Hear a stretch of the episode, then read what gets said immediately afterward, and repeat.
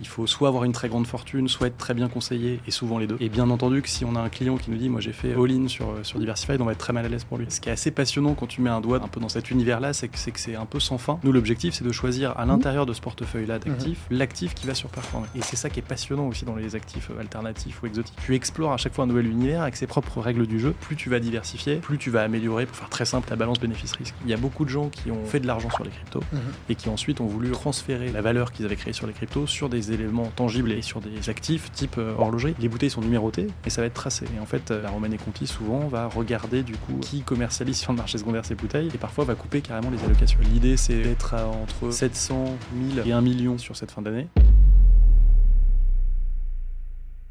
Investir dans les montres de luxe, des bouteilles de vin millésimées, des voitures de collection, ça peut faire rêver. Ces placements, c'est ce qu'on appelle des investissements exotiques ou alternatifs, en opposition aux investissements traditionnels comme l'immobilier ou la bourse. Diversifier son patrimoine, c'est une des bases fondamentales en investissement. C'est le fameux dicton on ne met pas tous ses œufs dans le même panier, et c'est surtout vrai en investissement. Là où beaucoup de Français sont familiers avec les actions ou l'immobilier, peu connaissent les investissements alternatifs. Alors attention, ça doit représenter une part minoritaire de votre patrimoine. L'intérêt de ces investissements, comme le vin ou les montres de luxe, c'est qu'en plus de diversifier votre patrimoine, ils proposent des rendements potentiellement très intéressants. On parle de 10, 15 à 20% de rendement annualisé pour les produits les plus demandés. Nous, si on pensait que l'actif prendrait moins que 10% de prise de valeur annuelle, on n'irait pas parce qu'en réalité, euh, le jeu n'en veut pas la chandelle. Le souci, c'est qu'investir dans une montre de luxe ou du vin millésimé, ça peut être très compliqué. Ça peut coûter très cher, on parle de dizaines voire de centaines de milliers d'euros. Choisir le bon produit demande une expertise très pointue. Et enfin, le stockage peut être un véritable cauchemar. C'est ici que la plateforme Diversified, cofondée par Vincent Bourdel, notre invité du jour, prend tout son sens. Parce qu'elle permet d'investir dans ses actifs via de la tokenisation, bien le fractionnement numérique de ses actifs. Pas de panique, on va décrypter tout ça aujourd'hui. Dans ce nouvel épisode du Grand Bain, on a donc parlé des investissements exotiques, ce que c'est, quels sont les rendements qu'on peut en attendre, quels sont les risques associés, quels sont les profils auxquels ce type de produit s'adresse, et surtout comment les intégrer dans votre stratégie d'investissement. On a vu quelles sont les différentes options, les différentes méthodes pour investir dans les placements exotiques, et enfin on a parlé de la tokenisation de l'investissement, quels sont les avantages, les risques et les bénéfices associés? Si vous réfléchissez à investir dans d'autres choses que les actions ou l'immobilier, cet épisode est fait pour vous. Bonne écoute.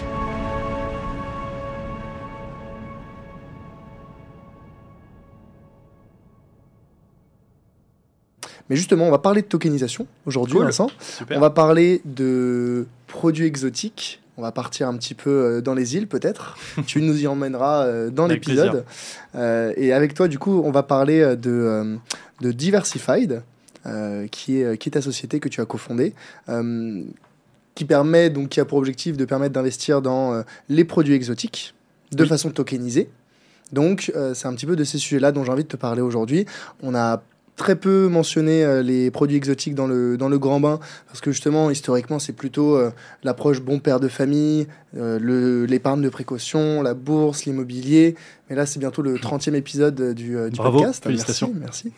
merci. Et je pense que c'est intéressant de commencer à s'intéresser à des classes d'actifs alternatives euh, qui n'en sont pas moins intéressantes, au contraire, Mm. mais qu'il faut approcher, je pense, avec beaucoup de délicatesse, avec beaucoup de précaution.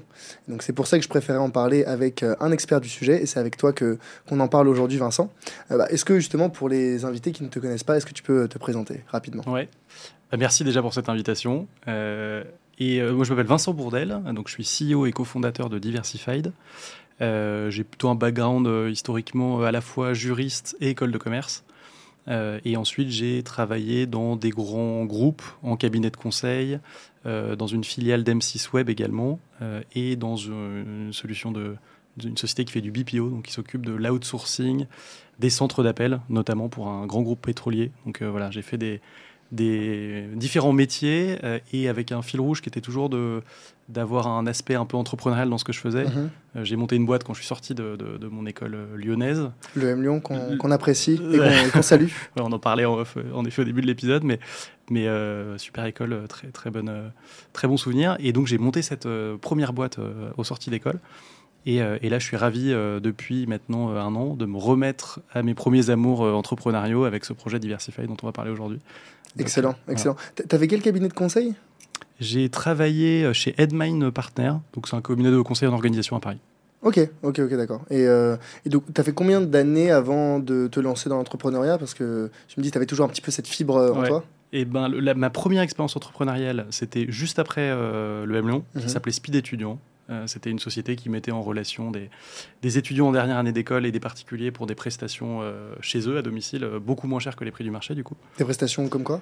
Tu avais de la plomberie, des cours de maths, il y avait un certain nombre de, de- Il y avait, je crois, 5 ou 6, cinq ou six catégories. Et l'idée, c'était que ça donne à l'étudiant une vraie expertise dans son domaine d'activité et qu'en même temps, ça lui assure un revenu. Et pour le particulier, du coup, qui faisait appel à ces services, tu avais un service de qualité, théoriquement, avec euh, évidemment un prix, euh, un prix super intéressant. Et vous, vous prenez une com sur euh, la facturation euh, Exact. Ok. Ouais. Ah, c'est... Je pense que voilà, euh, quand tu as eu un jour la fibre entrepreneuriale en toi, elle te quitte jamais vraiment. Tu peux faire des petits détours peut-être pour gagner en expérience, en compétences, développer ton réseau. Mm. Mais euh, je pense que c'est l'appel de l'entrepreneuriat, il, il, ne cesse, il ne cesse jamais. Et du coup, aujourd'hui, donc tu fais, euh, tu, tu as cofondé euh, Diversified. Oui. En, en quelques mots, Diversified, c'est quoi? Diversified, c'est une solution qui permet au plus grand nombre euh, d'investir sur des actifs à haut rendement, donc des biens exclusifs ou exotiques, euh, comme tu le disais tout à l'heure. Et donc euh, l'idée, si tu veux, c'est de, rendre ça accessible à tous. Parce qu'historiquement, on y reviendra peut-être tout à l'heure, mais historiquement, c'est quelque chose qui est assez compliqué d'accès. Il faut soit avoir une très grande fortune, soit être très bien conseillé, et souvent les deux. Et donc nous, l'idée, ça a été de démocratiser complètement ce type d'investissement euh, avec, euh, je t'en parlais tout à l'heure, mais un système assez innovant basé sur des experts. Donc en fait, le premier sujet de l'expertise, on va le craquer en s'adossant à des experts euh, sectoriels. Et le sujet, tu vois, de la profondeur patrimoniale, on va le craquer avec des tickets d'entrée qui sont très bas. Donc la promesse, c'est vraiment de permettre à tout le monde de se diversifier sur ce type de produit. Et j'aimais bien l'introduction que tu avais faite où tu disais, il faut faire attention, il y a le bon père de famille et il y a l'investissement diversifié. En fait, le, le bon père de famille, nous, on considère que c'est quelqu'un qui va mettre assez peu de son patrimoine chez nous. Euh, tu vois, 5% dans ta pyramide de Maslow de l'investissement, on est vraiment sur la pointe de, de- de tungstène de, de ton, de ton patrimoine. Et bien entendu que si on a un client qui nous dit, moi j'ai fait euh, all-in sur, euh, sur Diversified, on va être très mal à l'aise pour lui. Mhm. Donc euh, ça, je pense c'est important de le rappeler en début d'épisode. Euh, Ouais. 5% de ton patrimoine chez nous, c'est déjà, c'est déjà énorme. Très très clairement, très très clairement. Là, c'est dans le nom de votre société, hein, Diversified, Oui. diversification. Mais le principe de la diversification, c'est qu'on a déjà un patrimoine relativement constitué avec les éléments euh, fondamentaux, avec l'épargne, avec éventuellement la résidence principale, avec l'investissement en bourse, l'immobilier, les actifs qui ont beaucoup de track record. Et euh, c'est comme ça qu'on va pouvoir bah, derrière développer, s'intéresser à des actifs plus exotiques plus difficiles d'accès pour des raisons dont on va parler euh, plus tard. Mais euh, c'est important et moi je l'observe tous, euh, tous les jours dans mon activité de gestionnaire de patrimoine. hein. Mm. Je le vois bien avec des clients qui viennent et qui me disent bah moi j'ai euh, 90% de mon patrimoine qui est dans des cryptos ou quand des, qui est dans des, du crowdfunding. Ouais. Oui, c'est des gens qui tu vois juste ne connaissaient pas forcément les, les, les- les fondamentaux et qui derrière se disent bon bah je vais aller vers des actifs qui m'intéressent et c'est vrai Mm. que potentiellement euh, la, la crypto ou bien les montres ou le vin ou Ça fait rêver. ça fait beaucoup plus rêver que l'immobilier, euh, que euh, même les investir dans les actions dans des ETF ou autres. Mm. Mais, mais c'est intéressant. Et du coup, justement, j'aimerais bien comprendre de quoi on parle quand on parle d'investissement exotique. Donc, on en a mentionné quelques-uns euh, l'art, le vin, les montres aussi. Mhm. Qu'est-ce qui- qu'est-ce qu'il y a d'autre comme type d'investissement exotique? Honnêtement, je, je pense que c'est assez compliqué de faire euh, une liste exhaustive parce que ça change tout le temps. Euh, Mhm. Ce qui est assez passionnant quand tu mets un doigt dans, ce, un peu dans cet univers-là, c'est que c'est que c'est un peu sans fin. Euh, ce, qu'il faut faire, ce à quoi il faut faire attention, c'est que du coup, tu as aussi pas mal de, de margoulins et qu'il faut, faut faire euh, hyper attention des gens avec qui tu contractualises. Mais tu peux avoir, euh, tu vois, des verticales sur des pierres précieuses, des- évidemment des métaux précieux. Tu as aussi des sujets autour des forêts euh, où tu peux acheter euh, des, euh, des, Des arbres en devenir des groupements forestiers. Euh, honnêtement, évidemment l'art, évidemment les voitures de collection. Euh, donc honnêtement, tu as énormément de sujets. Euh, et, euh, et- et encore une fois, tu as des rendements qui sont très différents et tu as des, euh, des tickets qui vont être évidemment aussi euh, très, très hétérogènes. Donc en fait, chaque verticale a véritablement euh, ses avantages et ses inconvénients, euh, des points d'attention à surveiller. Et du coup, c'est pour ça que c'est, je pense, assez rassurant de passer par, un, par une solution qui va euh, faire la due diligence de ces, tu vois, de ces marchés-là et de ses partenaires pour Mhm. proposer quelque chose qui soit carré parce que, parce que tu as beaucoup de, je pense, beaucoup d'arnaques potentielles, de contrefaçons et autres euh, Ouais. sur ces, sur ces trucs-là. Ouais, parce que moi, demain, je veux investir dans les montres ou, euh, je sais pas, les vins, euh, des, des- des choses un petit peu rares, même Mm. l'art. Oui. moi, j'ai plein de problématiques qui me viennent en tête. C'est la première. Comment est-ce que je choisis le produit en question Ouais. Euh, Qu'est-ce que j'en sais que cette montre-là, elle va prendre de valeur et pas une autre Mm. Euh, Comment est-ce que je sais qu'elle est de, elle est de bonne qualité, elle est pas d'une contre, c'est pas une contrefaçon Euh, Et puis même une fois que j'ai fait la transaction, je me dirais mais euh, où est-ce que je la stocke? Ouais. Euh, La sécurisation de- du, du produit, c'est pas comme quand j'ai un, j'ai un, j'ai des produits, j'ai des ETF sur une plateforme en ligne. C'est là, j'ai un produit concret. euh, je sais pas, j'ai un incendie chez moi, j'ai un cambriolage chez moi. Qu'est-ce qui se passe Ouais. Donc, euh, donc il y a plein de problématiques par rapport à cette, à cette classe d'actifs, mais c'est une classe d'actifs super intéressante pour un- notamment un point que tu as mentionné, c'est les, les rendements. Euh, alors j'imagine ça doit être très disparate entre les classes d'actifs, enfin, entre les produits et même à l'intérieur même d'une classe de produits, Ouais, ouais. euh, tu dois avoir des prix très différents, enfin des rendements très différents. Mais qu'est-ce qu'on peut, euh, c'est quoi l'objectif euh, en termes de, de- de rendement de ces de cette classe d'actifs? C'est parler d'objectifs, c'est toujours assez touchy parce qu'en réalité, as, euh, comme tu l'as dit, euh, dans chacune de ces classes, tu vas devoir choisir, et c'est un peu le, nous l'objectif qu'on s'est fixé, le meilleur actif, celui qui va surperformer ton marché. Parce qu'en fait, aujourd'hui, ça existe déjà des ETF, tu vois, euh, d'horlogerie ou de vin, par exemple. Nous, l'objectif, c'est de choisir à l'intérieur de ce portefeuille-là d'actifs, l'actif qui va surperformer. Mhm. Donc ça, on va le faire au travers d'un certain nombre de process qu'on a mis en place chez Diversified, dont l'un des éléments majeurs est le choix du partenaire.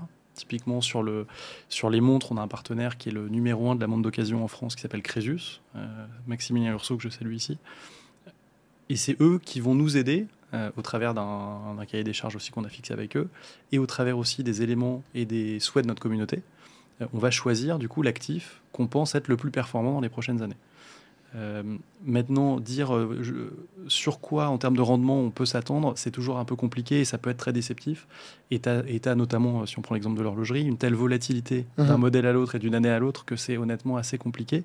Mais ce qui est sûr, c'est que l'objectif, tu vois, sur une durée de 5 ans, euh, nous, si on pensait que l'actif prendrait moins que 10% de prise de valeur annuelle, on n'irait pas parce qu'en réalité, euh, le jeu n'en veut pas la chandelle. Donc, euh, donc on a quand même des, si tu veux, des, des, des- Des targets et des objectifs, mhm. mais, mais c'est toujours assez délicat d'en Ouais, bien sûr. parler parce que parce qu'en fait c'est hyper variable d'un actif à l'autre. Et ce que tu disais sur la partie stockage assurance, j'en dis juste un mot, c'est assez connexe à ce qu'on est en train de se dire, c'est qu'en fait euh, nos partenaires qui nous aident sur le choix de l'actif vont aussi nous aider et s'occuper en réalité du stockage, de l'assurance et même de la revente des biens.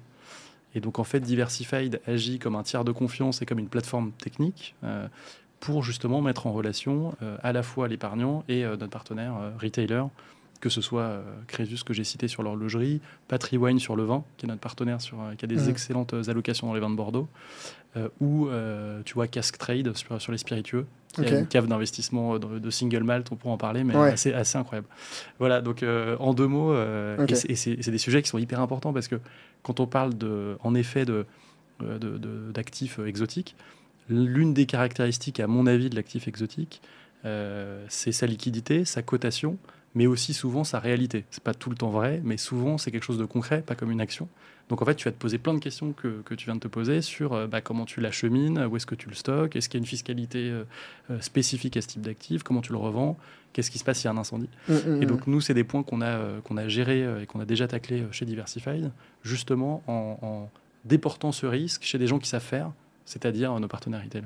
Ok, donc bah, ça, ça m'intéresse justement de comprendre un petit peu plus en détail les, les types de produits. Donc tu me disais, bon, c'est c'est infini, hein, et ça dépend de, de ce que vous voulez euh, proposer dans votre, dans votre offre. Mm. Euh, Aujourd'hui, euh, dans, dans- chez Diversified, donc il y a, y a des montres, j'ai compris, il Oui. y a du vin, Oui. euh, il y, a du- il y a du rhum, c'est ça? On Du y whisky? il y a du whisky, ouais. T'as un single malt euh, exceptionnel, mais oui, c'est les trois verticales, t'as raison, que- qu'on a aujourd'hui. Et alors, c'est quoi les critères? Je- donc, Bon, c'est différent selon la classe. Prenons les, prenons les montres. Ouais. C'est quoi les critères pour sélectionner une montre qui est censée prendre de la valeur dans les années qui viennent? On, va trianguler trois trucs, euh, essentiellement. Euh, le premier, c'est euh, la conviction, notre conviction, quand on analyse le marché, quand on analyse, par exemple, l'émergence, si on parle de l'horlogerie, l'émergence de certains marchés. On va analyser aussi comment se comporte la supply, l'émission du nombre de pièces par an, etc. Tout ça, donc c'est vraiment une analyse de marché, c'est le premier élément. Donc, c'est vous analysez la demande et l'offre. C'est ça. Pour se dire, OK, euh, où, où va être la rareté demain Mhm. Euh, La deuxième chose qui qui est sans doute la plus importante, c'est euh, ce- qu'est-ce que veulent nos clients? C'est-à-dire que nos clients, euh, on a lancé il y a assez peu de temps, mais on se rend compte qu'ils sont assez souvent experts euh, de certaines verticales produits. Et donc, eux savent nous dire, bah, en fait, moi, j'ai envie d'investir plutôt sur ce type d'actif ou celui-là. Donc, on se nourrit beaucoup de ce que nous dit la communauté. C'est vrai sur le choix des actifs, c'est vrai aussi sur les fonctionnalités in-app, dont on pourra peut-être dire deux mots tout à l'heure, mais vraiment, on a envie de grandir comme ça. Et la troisième chose, c'est l'expertise de nos partenaires. Donc typiquement, euh, Crésus va nous dire, bah, ok, intéressant ce que t'as dit ta communauté. Moi, au travers de, de, ce qu'il nous propose, je pense que tel actif a plutôt, pour telle et telle raison, euh, plus de potentiel que le reste. Et du coup, on va matcher ça à ce qu'on a réellement euh, de, disponible, ou alors on va attendre, ou on va le sourcer différemment. C'est vraiment les trois, tu vois, les trois choses qu'on va utiliser pour trianguler et choisir l'actif. Ouais, ok. Ouais, c'est vrai que la, la, la demande d'un point de vue analyse de marché, donc l'extérieur, mais de l'intérieur, avoir euh, le retour de vos clients ou de ce qu'ils voudraient voir euh, apparaître sur la plateforme, c'est hyper, euh, hyper puissant. Et je pense que de toute façon, aujourd'hui, le, le, business, de manière générale, a besoin de se construire autour de, des feedbacks et des, des feedback loops courtes, rapides. Et de pouvoir dire directement à sa communauté, de s'adresser à eux. D'ailleurs, comment vous vous adressez à eux? Ça se passe sous, sous quelle forme? On a, alors on, on, a un groupe Discord euh, qui est aujourd'hui euh, l'espace d'échange. C'est peut-être un peu confidentiel et peut-être qu'on ne parle pas à tout le monde avec ce canal-là. Euh, donc on a élargi récemment et donc tu vas retrouver les réseaux sociaux très classiques, mhm. Insta, Facebook, Twitter. et après on fait passer via des newsletters aussi des enquêtes. Donc on a des clients qui nous, qui nous répondent sur les enquêtes. Et pour les meilleurs clients ou les plus gros parrains, on va mettre en place aussi des boucles dédiées un peu VIP justement pour, euh, pour écouter encore davantage une certaine catégorie de, de segments de clients chez nous. Ok, ok, très très bien. Et, euh, et donc justement, donc, ces, euh, ces produits exotiques, donc on, a parlé montres, ok, on analyse un petit peu la, entre autres la, la demande, la conviction qu'on qu'on peut avoir. Mhm. je pense que un des intérêts principaux, parce qu'on parle de diversification ici, c'est comment fonctionne la diversification, avoir des produits dans son portefeuille qui sont idéalement décorrélés. Décorrélés, ça veut dire quoi? Ça veut dire qu'ils varient euh, en termes de valeur dans des sens différents. Mm. Idéalement, voire même un peu opposés pour diminuer la volatilité. Ouais. dans des détails. Euh, donc, l'intérêt peut-être de, de, ces classes d'actifs, les montres, le vin, etc., euh, c'est que ce soit décorrélé du reste d'un portefeuille plus fondamental, plus classique, composé d'actions et d'immobilier.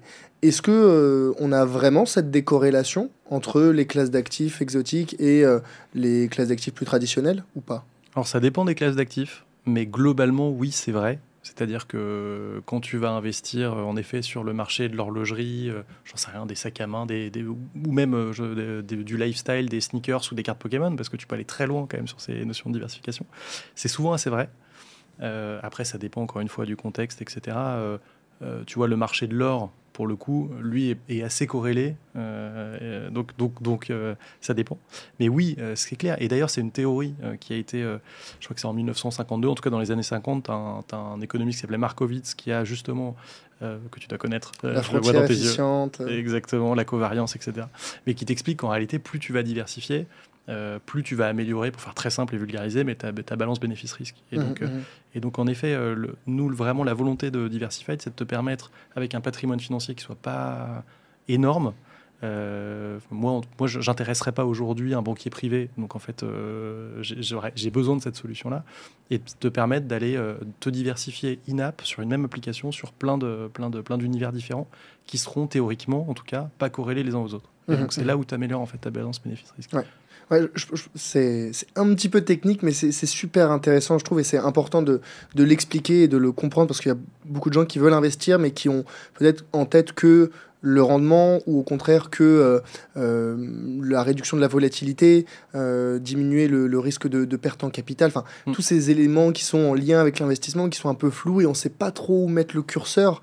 Et je pense que ça c'est fondamental et c'est le cœur d'une stratégie d'investissement qu'il soit adapté euh, à son profil et à ses objectifs, son profil, euh, ses situations personnelles, professionnelles, c'est de toujours avoir un portefeuille ou en tout cas un, patrimoine qui est euh, adapté en termes de risque-rendement et rajouter, bien trouver le bien trouver où placer ce curseur du, risque-rendement, c'est justement la diversification avec avoir des, je simplifie, des actions qui vont, euh, elles, varier dans un certain sens, et des obligations, hein, ça peut les deux, deux classes d'actifs sur les marchés financiers dont on parle souvent, qui, elles, sont censées varier dans un, dans un sens opposé.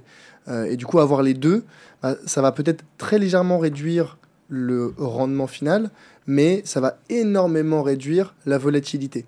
Et euh, ça me rappelle Sami Wardini que j'avais reçu sur le podcast il n'y a pas longtemps de, de, Ramify, qui disait la volatilité, c'est la qualité de tes nuits. J'aimais bien, j'aimais bien, cette, j'aime bien cette expression et je trouve que c'est, euh, c'est bien adapté à finalement l'objectif d'un investisseur, c'est pas de vivre euh, avec le yo, faire voir son patrimoine faire le yo-yo tous les jours mm. et du coup avoir des classes d'actifs un petit peu diversifiantes. Euh, c'est, c'est, c'est une façon de, de, de, réduire un peu la volatilité de ton portefeuille sans pour autant entacher le rendement. Parce que tu vois, avec des classes d'actifs dont, dont tu me parlais, là, c'est, c'est un petit peu plus. Enfin, c'est, pas des classes d'actifs qui vont chercher à forcément réduire, réduire le rendement, quoi.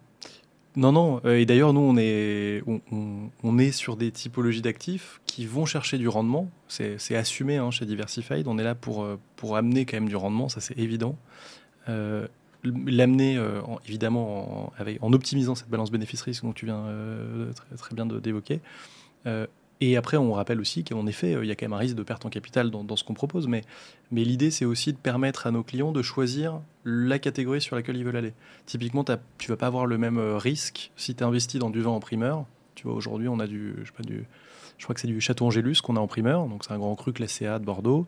Euh, bon bah tu sais que sauf, euh, enfin sauf extraordinaire, normalement ton vin va quand même prendre de la valeur et qu'il y a assez peu théoriquement euh, de risque de, tu vois que, le, que ta bouteille passe de 100 à 1. Mhm. C'est assez peu probable. En revanche, une montre, quand tu vas sur de l'horlogerie, là pour le coup, tu as de la volatilité qui est beaucoup plus importante. Donc, donc on permet aussi aux gens de juguler leur niveau de risque en fonction de, de leur appétence, de leur objectif aussi de vie personnelle et autres. Parce qu'en termes de corrélation, j'avais, cru voir pendant le, je crois que c'était pendant le Covid, hmm. comme bon, pendant le Covid, on a eu la crise, crise financière, économique, tout ce que tu veux, humaine, même euh, mondiale.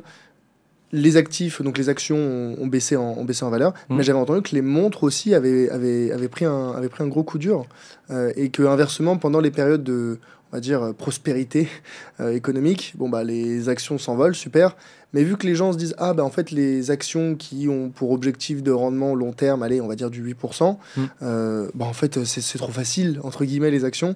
Donc, je vais m'intéresser à des classes d'actifs plus plus exotiques où il y a des rendements plus importants, exemple les montres. Mm. Et donc, pareil, ça drive, ça drive le prix des, des montres euh, euh, à, la, à, la, hausse. Donc, finalement, j'ai quand même le sentiment qu'il y avait une corrélation non négligeable. C'est vrai, euh, c'est vrai. Et, c'est ça qui est passionnant aussi dans ces milieux-là, c'est que tu as énormément d'effets qui vont impacter euh, un cours ou une variation à marché. Euh, sur notamment le marché de l'horlogerie, oui, il y a une vraie correction depuis maintenant 14 mois sur le marché de l'horlogerie, mhm. donc assez fort. C'est-à-dire que le marché des montres, à, notamment de seconde main, a beaucoup a beaucoup augmenté pendant 5, 6, 7 ans ces dernières années. Et là, ça fait presque un an et demi que ça baisse. Euh, donc nous on considère, enfin en tout cas on, pourrait considérer que c'est un bon point d'entrée parce que le marché a tellement, c'est souvent quand ça baisse que, que, que, les points d'entrée sont intéressants, même si c'est compliqué euh, pour beaucoup d'épargnants. de, contre-intuitif. exactement. Mais, mais c'est hyper intéressant ce que tu dis. Et d'ailleurs sur la partie, euh, si on rattache un peu à ce qu'on disait tout à l'heure sur les crypto-monnaies, il y a beaucoup de gens qui ont fait de l'argent sur les cryptos mhm. et qui ensuite ont voulu recycler entre guillemets ou, ou transférer c'est la valeur qu'ils avaient créée sur les cryptos sur des éléments tangibles et, et sur, des, sur des, des, des, actifs type euh, horlogerie. Et donc mhm. ça a aussi, je pense, euh, beaucoup fait monter le, prix de l'horlogerie. En tout cas, c'est ce que nous disent nos partenaires sur, sur cette période-là. Donc, ouais. il y a beaucoup de, on a fait beaucoup d'effets qui sont assez intéressants à observer. Ouais, donc c'est difficile de, de, vraiment décorréler ces, ces, ces, classes d'actifs de, de, ces autres, de, des classes d'actifs plus, plus traditionnelles. Quoi. Faut pas, faut pas se dire, ah ben je, je vais avoir de, du vin. Est-ce qu'il y, y, a certains produits qui sont peut-être vraiment un peu hors du temps ou, ou, pas? Le vin, ce qui est intéressant, typiquement, c'est que tu vas avoir une amélioration du produit. Euh, donc, donc, tu peux te dire qu'intrinsèquement, une bouteille de vin, euh, alors évidemment, ça a une limite, ce que je vais dire, mais une bouteille de vin euh, plus 10 ans, elle est théoriquement meilleure que lorsqu'elle lorsqu'elle sort, tu vois, en primeur. Euh, et donc, tu as théoriquement une valeur qui, qui augmente. Une valeur intrinsèque. Une valeur intrinsèque augmente. Ce qui n'est pas le cas euh, pour de l'horlogerie, ce qui n'est pas le cas pour plein d'autres choses. Mmh, mmh. Donc, euh, donc, en effet, tu as des particularités. Un peu, on revient un peu à ce qu'on disait tout à l'heure. Et, c'est ça qui est passionnant aussi dans les actifs alternatifs ou exotiques. C'est qu'en fait, tu, tu tu explores à chaque fois un nouvel univers avec ses propres règles, propres règles du jeu. Et c'est ça qui est assez, assez dingue. Et c'est pour ça aussi qu'il faut bien se faire accompagner. Mhm, Et je pense que la proposition, je, je reviens un peu, un peu à Diversify, mais je pense que la proposition de valeur qu'on fait, elle est euh, en effet sur du rendement, en effet sur, euh, sur plein de choses, mais elle est surtout de permettre d'accéder à un seul endroit à plusieurs euh, actifs, mais aussi la réassurance d'avoir choisi les bons actifs via les bons partenaires. mhm. Et ça, je pense que c'est assez, euh, assez puissant. Tu vois, quand tu regardes euh, le marché de l'art, on, va y- on ira demain. Euh, Aujourd'hui, on n'en a pas encore sur, sur Diversified. D'ailleurs, il y a des gens qui travaillent très bien euh, sur, là-dessus, notamment François Carbone, que, que je salue ici. Mais si tu veux, c'est des, c'est des sujets passionnants parce qu'en fait, pour investir sur des le marché de l'art, par exemple, euh, aujourd'hui, il faut être super riche. C'est-à-dire que euh, je crois que c'est 250 000 euros euh, pour certains fonds en art qui sont les plus performants. Donc en fait, c'est très discriminatoire pour avoir les meilleurs rendements. Et l'étude, je crois que c'est dans Capital, ça dit même que si tu investis moins de 20 000 euros sur, sur une œuvre, en fait, ton, ton espérance de gain elle est quasi nulle, voire, voire négative. Comment ça se fait? Parce qu'en fait, tu vas acheter des pièces qui sont assez peu chères, et c'est pas des pièces qui vont se valoriser demain. Oui, donc c'est dans une logique d'achat de pièces, euh, on va dire, dans son, dans son entièreté. C'est ça. C'est tu vois ce que je veux dire? C'est ça, exactement. Mhm. Mais, euh, mais du coup, euh, c'est- assez, assez fou. Et ce- cette analyse-là, en tout cas ce, rai- ce raisonnement-là, il est valable à peu près dans toutes les catégories d'actifs. Ça, c'est vrai partout. C'est-à-dire que plus tu as d'argent, c'est l'argent appelle l'argent, c'est un adage qui est bien connu, mais plus tu as d'argent, plus tu vas te positionner sur les blue chips, donc sur les, vraiment les, les valeurs les plus recherchées, et donc plus tu vas maximiser en fait ton, ta rentabilité potentielle. Mhm. Et, euh, et l'idée, du coup, de, encore une fois, de, de- de ce qu'on peut proposer, mais ce que d'autres proposent aussi, c'est justement de casser ce, ce- ce plafond de verre, ou en tout cas ces barrières à l'entrée, et de, et de rendre ça accessible à tous. C'est un peu l'union fait la force, on se met tous ensemble, on achète ensemble une très belle pièce, donc soit Mm. Demain une bouteille de Romanée Conti ou une Submariner euh, Gold Rolex, euh, ce que tu veux. Et du coup, on, on, ac- on acquiert ensemble la possibilité d'aller chercher les meilleurs rendements sur chacun des marchés. C'est la, le, la principe de la, le principe de la tokenisation Exactement. et dont on, on reparlera, on reparlera juste après. Mais tu vois, moi je pense qu'il y a un effet assez euh, bénéfique, même protecteur auprès des épargnants, cette euh, difficulté d'accès à ces classes d'actifs. C'est qu'au-delà de dire ah bah les meilleurs rendements c'est pour les plus riches. Oui, mais il n'y a pas que ça parce que on l'a mentionné juste avant. Un des soucis principaux des, des, des produits alternatifs exotiques, Mhm. c'est le manque de liquidité.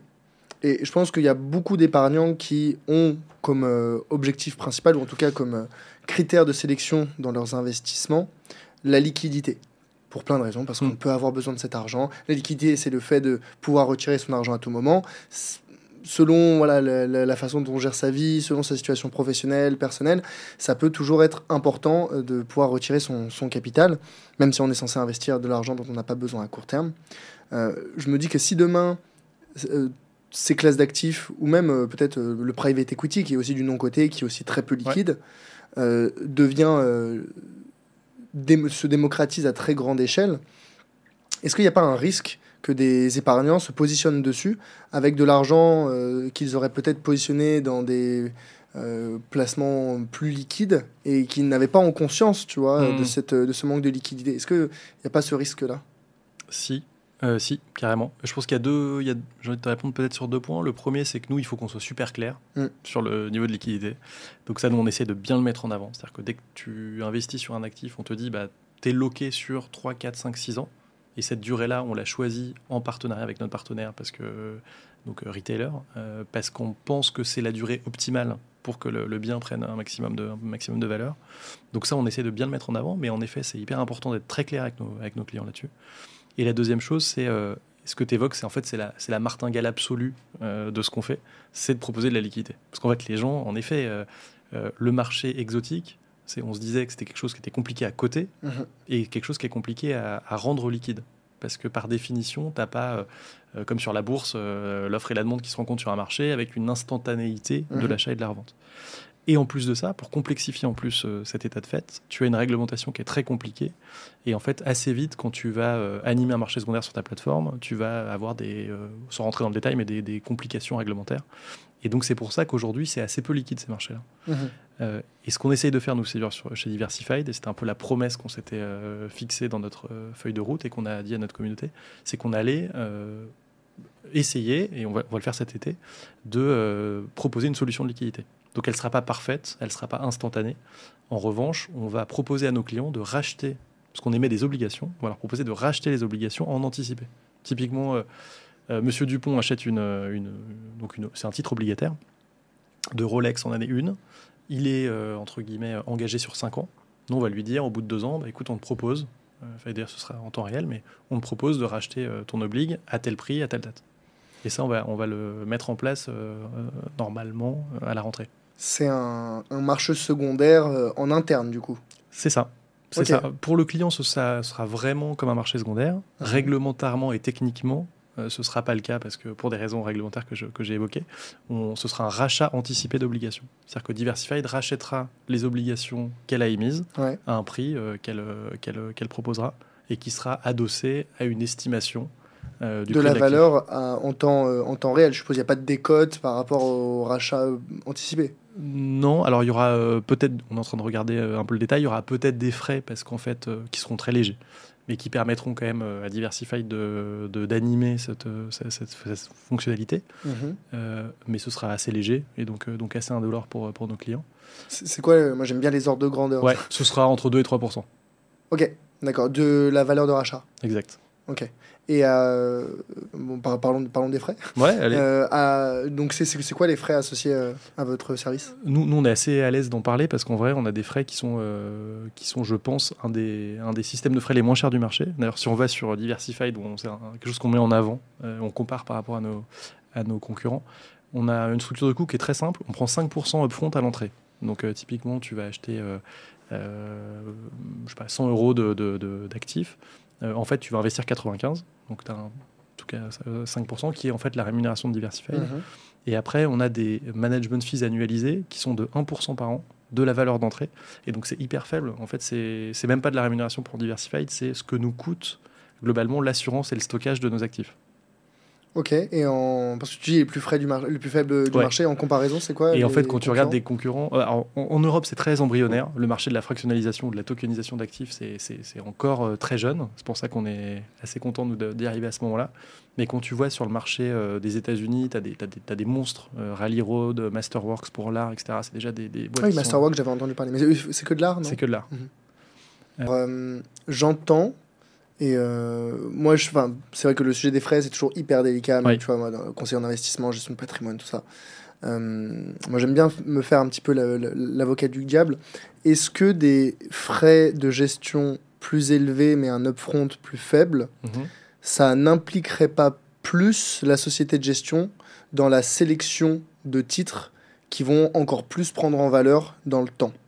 En disant nous on est tellement engagé à sélectionner les bons titres que regardez ok vous allez payer un petit peu plus de mmh. frais mmh. dans le temps mais euh, la croissance de la valeur elle va être plus importante qu'ailleurs Ouais, c'est une question qui est hyper importante parce que c'est la question de l'alignement des intérêts entre, euh, entre ta boîte et, tes, clients, quoi, tes épargnants. Mmh. Euh, en fait, ça s'entend ce que tu dis. donc, c'est clairement un choix qu'on aurait pu faire. Nous, on est, en revanche, nous, on a mis toute notre, euh, enfin, tout le poids du corps en fait de nos efforts dans le fait de réduire véritablement la structure de coûts. Donc, ce qu'on est, ce qu'on vend à nos clients, c'est, euh, c'est les coûts qu'on essaye d'être les plus bas du marché.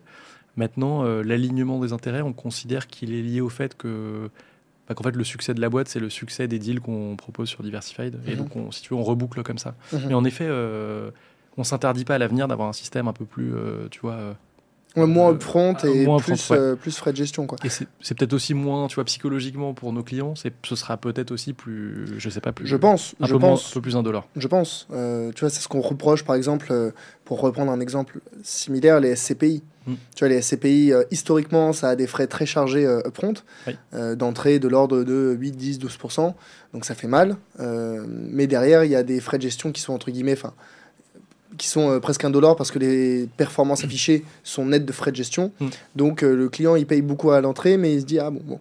Et du coup là ces dernières années l'émergence des SCPI sans frais de gestion dit ah bah regardez nous on prend pas de frais de gestion mais on, on investit que dans des euh, dans des logements, dans des commerces, dans des bureaux qui vont prendre beaucoup en valeur et du coup les frais de gestion sont un petit peu plus élevés. tu vois il y, a un parallèle il y a un parallèle là-dessus. Mm. Mais là où je pense que vous vous pourriez avoir un avantage c'est justement sur cet aspect rachat euh, du entre guillemets marché secondaire en disant regardez on a tellement confiance dans nos produits qu'on va vous les racheter mm. si enfin qu'on peut vous les racheter si vous le voulez nous on est prêt à vous les racheter il y a aucun souci c'est des produits dans lesquels on a 100% confiance Tu vois, je pense que c'est une, une, une autre approche qui, euh, qui aurait aussi son, son, son intérêt pour le, pour Ouais. le client. Quoi. Ouais, bah ça, on y croit beaucoup, euh, avec après euh, plein de garde-fous, parce que parce qu'en effet, on peut pas garantir une liquidité totale, sinon on deviendrait des, des, des, des- banquiers, une société de gestion. Donc, euh, donc ce sera évidemment encadré, mais c'est un peu c'est ça la philosophie. Tu as très bien expliqué. La philosophie de ce qu'on veut proposer à nos clients, c'est ça. En fait, Mhm, c'est voilà. on- et, et en plus, il y a un avantage dont j'ai pas parlé,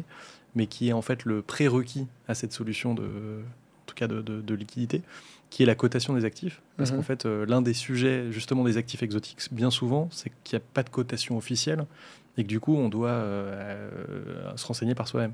Nous, ce qu'on propose sur Diversified, c'est justement, et c'est déjà le cas aujourd'hui si vous y allez, vous avez une, une estimation, pas en temps réel, mais je crois qui est actualisée toutes les semaines, de la, du coup de la prise de valeur ou de la perte de valeur de vos actifs.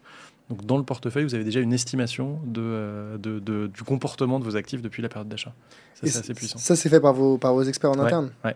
Mais du coup, comment je fais, moi, euh, petit particulier qui veut investir dans, euh, je sais pas, une, une montre euh, J'ai pas le capital pour, donc je vais faire de la tokenisation. C'est le fil rouge de, le fil rouge de, de l'épisode. On, en parlera. hein. Euh, comment je fais pour savoir que la montre qui est affichée sur euh, Diversified a euh, une estimation, je sais pas, euh, 10 000 euros Mhm.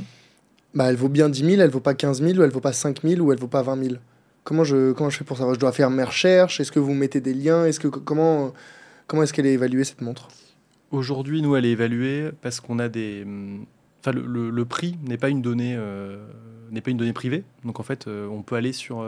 Si tu prends le- l'exemple de l'horlogerie, il y a beaucoup aujourd'hui de sites. euh, pas forcément les citer. Il y en a un qui a fait un partenariat avec euh, Cristiano Ronaldo il n'y a pas longtemps.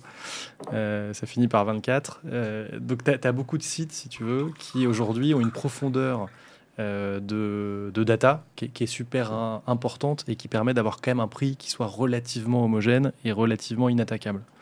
Donc nous, on va prendre des données sur Internet. Souvent, on essaye de diversifier nos sources pour justement qu'il n'y ait pas une seule, une seule origine de, de- de données. Euh, Et vous les mettez ces sources? Alors on les met pas sur euh, non on les met pas sur le sur le sur l'application pour des raisons de de confidentialité et de, et de mais, mais en tout cas si tu veux on prend ces sources là on les on les mouline on va aussi y intégrer nos frais parce qu'on a envie d'être le plus transparent possible Mhm. donc tu vois euh, typiquement le 1% de frais euh, annuels tu vas le retrouver donc ça va être pris en considération dans l'estimation qu'on va te donner Mhm. Euh, ça évite aussi les effets de bord de personnes qui voudraient revendre juste avant la fin, tu vois, de la période d'investissement, Euh, parce que c'est à ce moment-là que sont prélevés euh, du coup les, les, les 1%. Euh, et donc on essaie de faire l'estimation qui est la plus précise possible euh, et qu'on met sur, euh, en effet sur, sur ton application.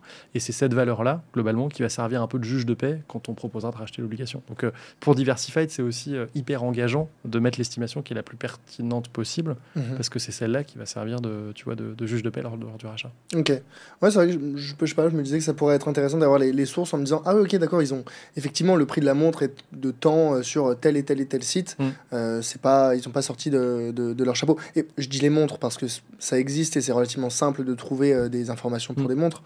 Mais pour des produits peut-être en plus, plus rares, plus compliqués, plus exotiques. euh, je sais pas, tu parlais tout à l'heure des, des cartes Pokémon.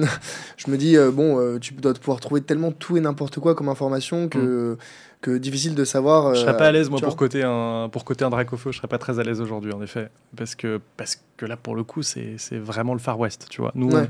aujourd'hui, on est quand même sur des marchés qui sont, pour l'instant, en tout cas, euh, assez, assez un historiques historique, et assez voilà. stables. Ouais, Mhm, Ouais, mhm. exactement. Ouais, ouais. Donc euh, c'est c'est pas évident de, de donner une, une cotation, mais, euh, mais en tout cas, vous essayez de donner des, des ressources. euh, C'est ça, pour- on essaie de donner un maximum de- d'input à nos clients, même si on appelle ça vraiment estimation, parce que, parce qu'en effet, il n'y a pas de cotation officielle hein, d'une montre, d'une bouteille de vin ou autre. Donc, Et parce que tu me disais, les, les- le le frais, le pourcentage de frais de gestion, il est payé à la sortie, c'est ça? Ouais, en fait, euh, tu... donc c'est 1% par an Mhm. du, du prix initial. Et en fait, c'est quelque chose qui va venir gréver ton prix de revente à l'issue de la période d'investissement. D'accord, mais du coup, le pourcentage pour chaque. Enfin, le, le montant de frais annuel. euh, enfin, plutôt, co- comment c'est calculé? Supposons que je garde 5 ans. Ouais. Du coup, on va regarder la valeur terminale et on va appliquer 5% dessus? Non, ton 1%, il est... en fait, tu le connais euh, dès que, dès que tu achètes en fait, euh, ton actif. Mhm. Tu sais déjà ce que ça va être parce que c'est 1% de la valeur d'achat. Ah, c'est un peu la valeur d'achat, d'accord. Ah, Mm. ok.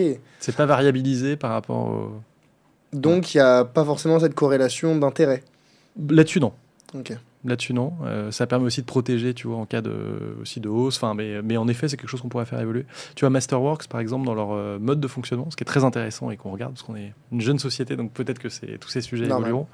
Mais, euh, mais eux, ils ont un, un truc assez malin, c'est qu'ils émettent plus. C'est-à-dire que le, leurs frais euh, de leur management fees, concrètement, ça va être euh, géré par une surémission. Donc en fait, ils vont émettre sans obligation pour euh, un tableau, typiquement. Et bah, tous les ans, ils vont émettre 4% d'obligation en plus. Et ils se payent comme ça. Et, ils émettent, et en fait, ils vendent ces 4% d'émissions complémentaires tous les ans. Ok, d'accord. Ce qui n'est pas idiot comme euh, modèle aussi. Ok, et pourquoi vous feriez pas ça? On y réfléchit. Ok, ouais, je vois, je vois. Pourquoi pas. Euh, donc, donc on, a les, on a des frais d'entrée, puis après on a les frais de gestion qui sont prélevés à la sortie selon la durée euh, de, de, de conservation du, du produit. Tout à fait. Euh, et tu me disais 5-6 ans la durée moyenne de conservation? Ouais, sur les primeurs, on essaye de faire plus court pour avoir Mhm. une culbute un peu plus importante lors de la réalité de la réception des bouteilles. Donc ça, c'est trois ans aujourd'hui sur les primeurs. Et ce qu'on va garder le plus longtemps, ça va être du, les, les spiritueux, les whisky notamment. Où en fait, c'est assez, euh, c'est assez marrant en fait sur, ces, sur ce- cette catégorie de produits.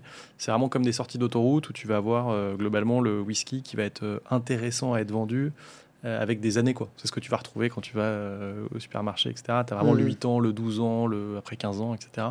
Et donc c'est vraiment des, des- des sorties qu'il faut pas rater sur euh, justement dans une stratégie de revente. Et Castrade, le partenaire avec qui on travaille, euh, bosse, tu vois par exemple avec euh, la maison du whisky à Paris. Mhm. Et donc ils achètent des, des single malt assez exceptionnels et ils vont eux-mêmes après faire leurs assemblages, etc. Euh, et donc ils ont besoin d'une homogénéité souvent dans le dans le dans le dans l'âge des, des whiskies et des spiritueux qu'ils achètent. Et du coup, je suppose que pour ces produits qui sont assez. euh, dont la valeur dépend de la période de production et de l'année, Mhm. etc. Peut-être moins pour les montres euh, ou pour d'autres pour d'autres classes d'actifs. Euh, du coup, le- à deux années près, vous-même, un même produit pourrait avoir euh, un prix très différent. C'est-à-dire euh, le, le- le whisky de 2020 et le whisky bah, de carrément. 2022, euh, ça n'a rien sûr. à voir. Quoi. Ouais, bien sûr. Et d'ailleurs, ce qui est assez aussi euh, euh, amusant, c'est que du coup, tu as des effets de bord. Parce qu'en fait, ton whisky, je, je prends une- je- je vais dire une bêtise et je vais grossir le trait, mais ton whisky, par exemple, il prendra pas de valeur pendant trois ans. Et la quatrième année, parce que du coup, il va basculer dans quelque chose de commercialisable, là, il va prendre un gros gap, en fait. Et donc, tout l'enjeu, c'est en effet d'arriver à, nous, notamment sur le- la solution de liquidité dont je te parlais, d'arriver à lisser ça pour permettre aux gens de ne pas forcément attendre euh, le- cette, cette fameuse culbute pour, Mhm. euh, pour sortir euh, avec des bénéfices. Donc, Ok. Ok, ok, ouais, intéressant. Et, et- et c'est quel type de profil euh, qui est investi sur, sur Diversified? Alors aujourd'hui, on a, euh, so- soyons, euh, enfin, on a, on a à peu près 1500 téléchargements d'applications. On s'est lancé Mhm. il y a un mois et demi, donc euh, donc c'est, tout je je mets- voilà, je mets quand même des, des guillemets sur ce que je vais dire, mais on a étonnamment, on a des gens un peu de tous les âges. On s'attendait à avoir vraiment du très urbain, euh, 25-40 ans. En réalité, on voit que nos, nos plus vieux investisseurs, je crois, qui sont nés euh, euh, dans les années 50-60. Donc on a des, des gens qui sont quand même euh, plutôt Pas très plutôt- jeune. pas très jeunes, euh, assez seniors. C'est parfaitement l'audience du podcast. euh. Mais euh, du coup, c'est en effet assez, assez marrant de voir cette hétérogénéité. En fait, c'est des sujets qui parlent à tout le monde. En fait. Euh, ce qu'on se dit là, ça peut intéresser en effet quelqu'un euh, de jeune et, et- et des moins jeunes. On, a, on est malheureusement assez masculin pour l'instant. Je pense que c'est aussi les produits qu'on propose qui parlent peut-être plus aux hommes qu'aux femmes. Dès que tu parles d'investissement, de toute façon, c'est plus, euh, c'est plus homme que femme. Quoi, Mm. mais- Non, on va essayer, je pense, de, tu vois, de s'ouvrir avec euh, des nouvelles thématiques. euh, typiquement, des, quand tu regardes la performance d'un sac Kelly, tu vois, je- je, je l'ai noté en venant ici. Je vais pas dire de bêtises, mais en 5 ans, euh, le sac Kelly, il a pris, euh, je trouve qu'il a pris plus de 500%, tu vois. Le sac Kelly, c'est les de C'est Jenner. Ah non. un- non, non, le sac de, c'est un modèle euh, Hermès quoi. Euh. Et en gros, c'est des, prises de valeur qui sont, qui sont complètement dingues. Et donc, il y a vraiment des choses à faire, je pense, sur ces sujets et ces thématiques un peu lifestyle. Hum, et ouais, donc 500% en 5 ans, tu dis? Ouais. Et comment t'expliques ça? Euh, je, je suis peut-être pas assez expert pour, euh, pour te répondre de manière certaine. Euh, je sais qu'LVMH fait des super euh, performances en bourse parce que marché émergent, la Chine, etc. Mhm. Donc je crois qu'il y a un vrai engouement de certains marchés qui ont fait euh, exploser le prix. Après, je. Parce que moi, j'avais aussi en tête, la... alors je pense que c'est une peut-être stratégie similaire à ce qu'on peut retrouver pour les... chez les montres, Ouais. mais il y a une vraie stratégie de rétention de la part de la marque euh, en termes de production et d'offres. Ah oui, carrément. de, Bien sûr. de que, que c'est apparemment euh, je, je sais pas c'est des, mois d'attente pour euh, pour obtenir un, un sac Hermès euh, de, de, de, qualité ou enfin ou de renom Euh, et, derrière enfin soit tu connais très très bien, tu connais les gens du magasin, soit tu peux passer plusieurs mois, voire plusieurs années sur des, sur des listes d'attente.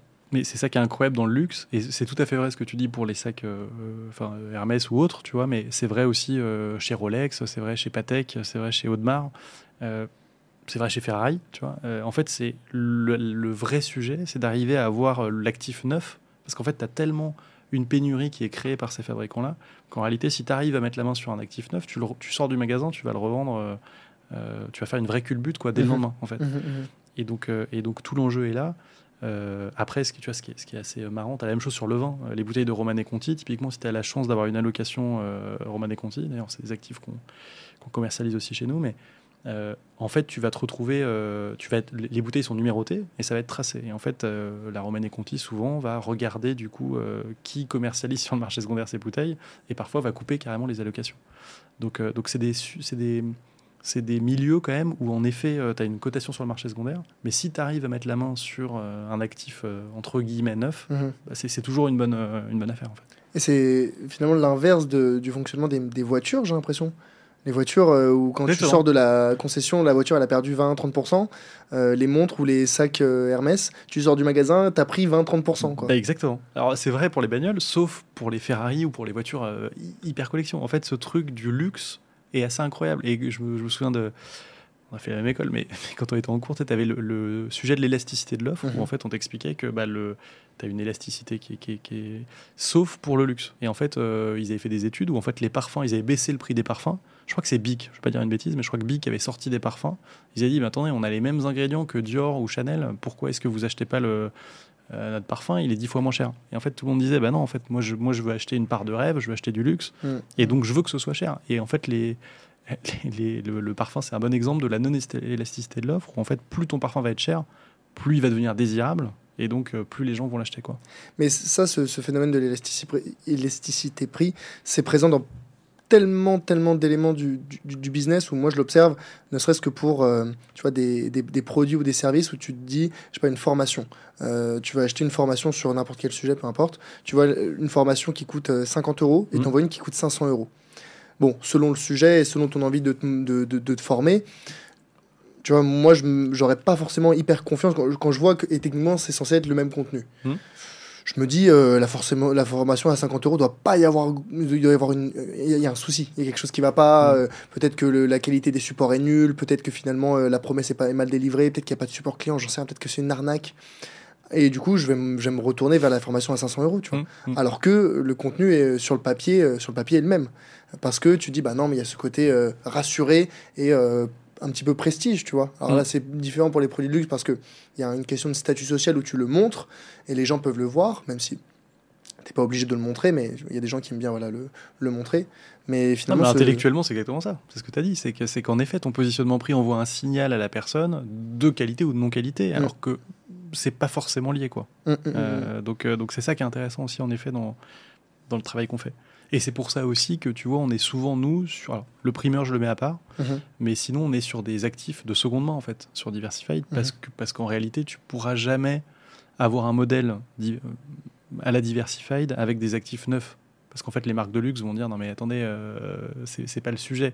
Nous, le sujet de- d'offrir la Rolex euh, céramique, nouveau modèle, etc., ou celle qui a été portée euh, par Carlos Alcaraz pour, euh, le week-end dernier, pour ceux qui suivent un peu le, un peu le tennis, mais c'est des montres qui vont être euh, une sorte de récompense pour leurs meilleurs clients. Et bien souvent, il faut avoir acheté suffisamment de modèles avant pour avoir les nouveaux modèles.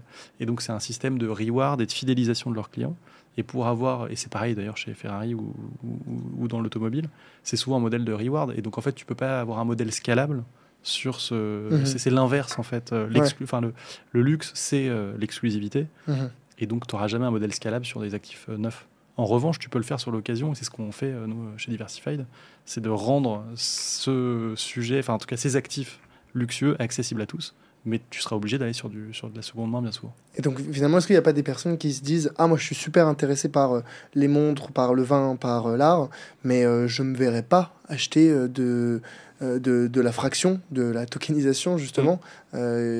comment, tu vois, est-ce que le, profil des personnes, pour revenir sur le profil de, ceux qui investissent chez Diversified, c'est des personnes qui sont intrinsèquement intéressées par le produit ou pas? Parce qu'il n'y a pas ce côté je l'ai chez moi, où je le vois, où je le porte, où je le montre c'est uniquement, j'ai envie de dire, une ligne de code sur Internet. Ouais, ouais. non, c'est intéressant. Et pour être honnête, on a vraiment les deux populations. C'est ça qui est. Et je pense qu'on n'a peut-être pas suffisamment de recul euh, encore pour, euh, tu vois, pour donner un pourcentage de gens. Ce qui est certain, c'est que c'est pas forcément des gens qui sont toujours fans euh, ou très experts de chacune des verticales. Souvent, il y a une dominante qu'ils aiment bien et en fait, ils arrivent sur l'application et ils vont être, être enfin, assez euh, ils vont se diversifier. C'est-à-dire que la mhm. plupart de nos clients n'achètent pas un actif, ils se diversifient vraiment. Et donc, c'est pas forcément des amoureux d'une seule verticale. C'est des gens qui vont, je pense, arriver soit parce qu'ils ont un coup de cœur sur une verticale produit et derrière ils vont se diversifier, ou, et à mon avis, c'est la grande majorité de nos clients aujourd'hui, c'est des gens qui viennent parce qu'ils cherchent une solution d'épargne. Et en fait, euh, le produit, quelque part, c'est un support, mais comme tu dis, euh, c'est une ligne de code, ou en tout cas, c'est un moyen d'accéder à cette diversification. Donc on, pensait être très produit au départ et en fait on se rend compte que pour une majorité de nos clients, pour une grande partie, en fait on a une solution d'épargne. Et quand tu dis épargne, c'est vraiment euh, le côté, bah, justement, on en revient à l'illiquidité de mm. la solution. Les gens ont bien conscience, euh, vous avez déjà eu des réclamations, alors bon, ça fait pas longtemps que vous, vous, avez, lancé, mais, mm. euh, mais est-ce que vous avez déjà eu peut-être des, retours en disant, mais attendez, l'argent, enfin mon, mon, produit, il est vraiment bloqué 3 ans, 5 ans, 8 ans? On essaie d'être très clair sur l'application. Donc mhm. honnêtement, euh, je crois qu'on a eu une remarque comme ça. Donc, euh, donc euh, je vais pas te dire non. en revanche, on fait super attention. C'est-à-dire que déjà, c'est sur l'application, on, le met en gros sur, tu vois, sur le, quand, la personne va investir. Et ensuite, la personne signe ce qu'on appelle un Key Information Document, donc vraiment un document d'information. Et là, tu as toutes les informations et on met bien, en effet, la durée de l'investissement, etc. Donc je pense que c'est suffisamment bien expliqué pour qu'aujourd'hui, on n'ait pas de... Tu vois, on a dû aujourd'hui commercialiser à peu près 50 000 euros d'actifs euh, en un mois et demi. Donc, euh, et on a eu, euh, ouais, je crois, une remarque là-dessus. Donc, mhm. donc non, c'est pas un... Enfin, en tout cas, je pense qu'on le met suffisamment bien en avant aujourd'hui. Tout le sujet, moi, les, les Key Information Documents, j'ai passé ma, beaucoup, de, beaucoup de temps, d'heures dessus. et alors, je n'ai pas vu les vôtres, donc je ne saurais pas dire, mais c'est vrai que habituellement, il y a énormément de documents, notamment sur les marchés financiers, la bourse, sûrement aussi un petit peu en, en, immobilier, mais dans une moindre mesure. Ils sont illisibles, ces documents. Et c'est censé être pour protéger le particulier, sauf qu'on se retrouve avec 10 euh, pages écrites en police 05 euh, pour euh, les conditions, avec la, longueur des conditions d'utilisation d'Apple. Mmh. tu vois. Mmh. Et derrière, les, est-ce que les gens lisent vraiment ces documents-là? Est-ce qu'ils comprennent les tenants et les aboutissants? Ils lisent pas forcément tous, ça c'est clair. Mais euh, d'où l'intérêt quand même de, en effet, de bien le mettre en avant et d'être mm. hyper pédagogue. Et c'est aussi euh, l'objet de ce qu'on fait aujourd'hui, c'est mm. de dire les choses le plus clairement possible. Ouais, très clairement, les produits de diversification, c'est pas dans une logique de trading à court terme, c'est un investissement long terme. C'est pour ça que vous faites des obligations. C'est une obligation, c'est une reconnaissance de dette. On... Tu récupéreras ton capital plus les intérêts dans X années. Exactement. Euh, mais euh, mais c'est un, un, un, placement qui n'est pas, qui est pas fait pour la liquidité. Quoi. Euh, et, du coup, comment un petit peu. Est-ce que vous guidez les personnes qui arrivent sur votre site avec des questions ou autres pour savoir quel type de produit pourrait plus les intéresser? Ou c'est vraiment regarder notre catalogue et vous êtes libre alors c'est beaucoup, euh, regarde, enfin, euh, nous on donne, euh, enfin, on, explique pourquoi on pense que c'est un bon placement. En revanche, on donnera pas de conseils pour des raisons aussi réglementaires. On fait très attention à ça. C'est-à-dire qu'on n'est pas aujourd'hui ni CIF, ni PSI, etc. Vous voulez le devenir? C'est des sujets qu'on regarde, mais aujourd'hui on l'est pas. Et donc en fait, on est, on propose une solution, mais on n'a pas envie de conseiller les gens. Et, et d'ailleurs, plus que cette solution, plus que la question en effet sur la durée qui est, déjà arrivée, mais qui est, assez peu fréquente, on a pas mal de gens qui nous disent euh, j'adore, euh, est-ce que vous pouvez me conseiller? Et ça, on en a plein. Et en fait, on dit, bah euh, non, ça c'est. Enfin, pour le coup, nous, on peut vous alerter quand il y a un nouvel actif, mhm. ça c'est sûr, on peut, on peut le faire et vous dire, voilà pourquoi le track record, pourquoi il est, intéressant. mais, mais, compliqué de donner, aujourd'hui, en tout cas, de donner des conseils, ça on ne sait pas le faire et on n'a pas envie de le faire. Ok. En tout cas, euh, aujourd'hui ou à court terme. Euh, Exactement. parce que ça, ça, pourrait être hyper intéressant, tu vois, pour des personnes qui se disent Ah, diversifier, oui, ok, c'est intéressant, mais dans quoi? Je ne sais pas. Et après, me dire euh, Voilà, l'univers d'investissement possible, c'est très bien, mais aujourd'hui, vous avez combien de produits, de types de produits différents, enfin de classes d'actifs différents Aujourd'hui, on en a trois et on va en ouvrir une quatrième là dans quelques semaines. Ok. Euh, En donc- exclusivité, c'est quoi? En, est- en exclusivité. On, on- pas forcément parler, mais en tout cas, on aimerait ouvrir euh, aux femmes. Euh, donc, euh, avoir, avoir des actifs un peu plus unisexes ou en tout cas féminins. Ok. Euh, voilà. Donc, on est en train de regarder parce que la complexité, ça, ça peut paraître un peu, peut-être un peu, euh, un, peu technique, mais l'idée, c'est d'avoir une homogénéité aussi sur la structure de coût, celle que Mhm. je t'expliquais tout à l'heure. Mhm. Et en fait, si tu vas sur des actifs, euh, euh, j'en sais rien, par exemple des sacs à main, en fait, tu vas avoir des, des conditions, enfin des coûts de stockage. Ton ratio entre ton coût de stockage et ton coût d'assurance par rapport au prix de ton produit va être plus élevé que sur du vin ou sur des montres, par exemple. Oui, évidemment. Et du Enfin, coup, ça paraît logique. Et du coup, c'est compliqué de garder ton 1% de management fees annuel par rapport à la valeur de ton actif, tu vois. Donc, tu vas être obligé de, du coup, de variabiliser ces Ouais. coûts-là. Et voilà. Donc, c'est des sujets euh, Mais c'est pas euh, un blocage. C'est euh, pas un blocage du tout. C'est une difficulté potentielle Exactement. supplémentaire, mais vous allez pouvoir le, le surmonter. Bah quoi. oui. Ouais. Ouais, parce que justement, ce, ce stockage, pour avoir un ordre de grandeur, euh, vous, déjà, comment est-ce que vous stockez les produits? Et ensuite, euh, combien est-ce que ça vous coûte? Bah, les, les produits sont stockés donc par nos partenaires. Donc typiquement Wine, euh, c'est dans un port franc à Genève. Euh, Crésus, c'est à Lyon. C'est une boîte euh, lyonnaise et donc euh, historiquement c'est à côté de la place Bellecour que tu connais peut-être. Euh, voilà. Et, euh, et Cask Trade, c'est carrément dans les châteaux en Écosse, tu vois. C'est dans les, dans les caves des, des- des châteaux écossais. Et ils sont donc stockés, assurés par euh, du coup chacun de nos partenaires. Voilà. Ok. Donc, et, et ça nous coûte en vrai à peu près le 1%, tu vois, de management fees dont on parlait tout à l'heure. Donc pour nous, c'est pas de la REM, c'est uniquement, si tu veux, de la, du ad cost. Mhm. C'est à peu près ce que ça coûte à Diversified et ce que nous facturent en fait nos partenaires pour stocker et assurer ces actifs euh, euh, sur une année. Pour- Donc finalement, euh, vous, la rémunération de Diversified, elle est quasiment que sur les, les cost upfront? Oui.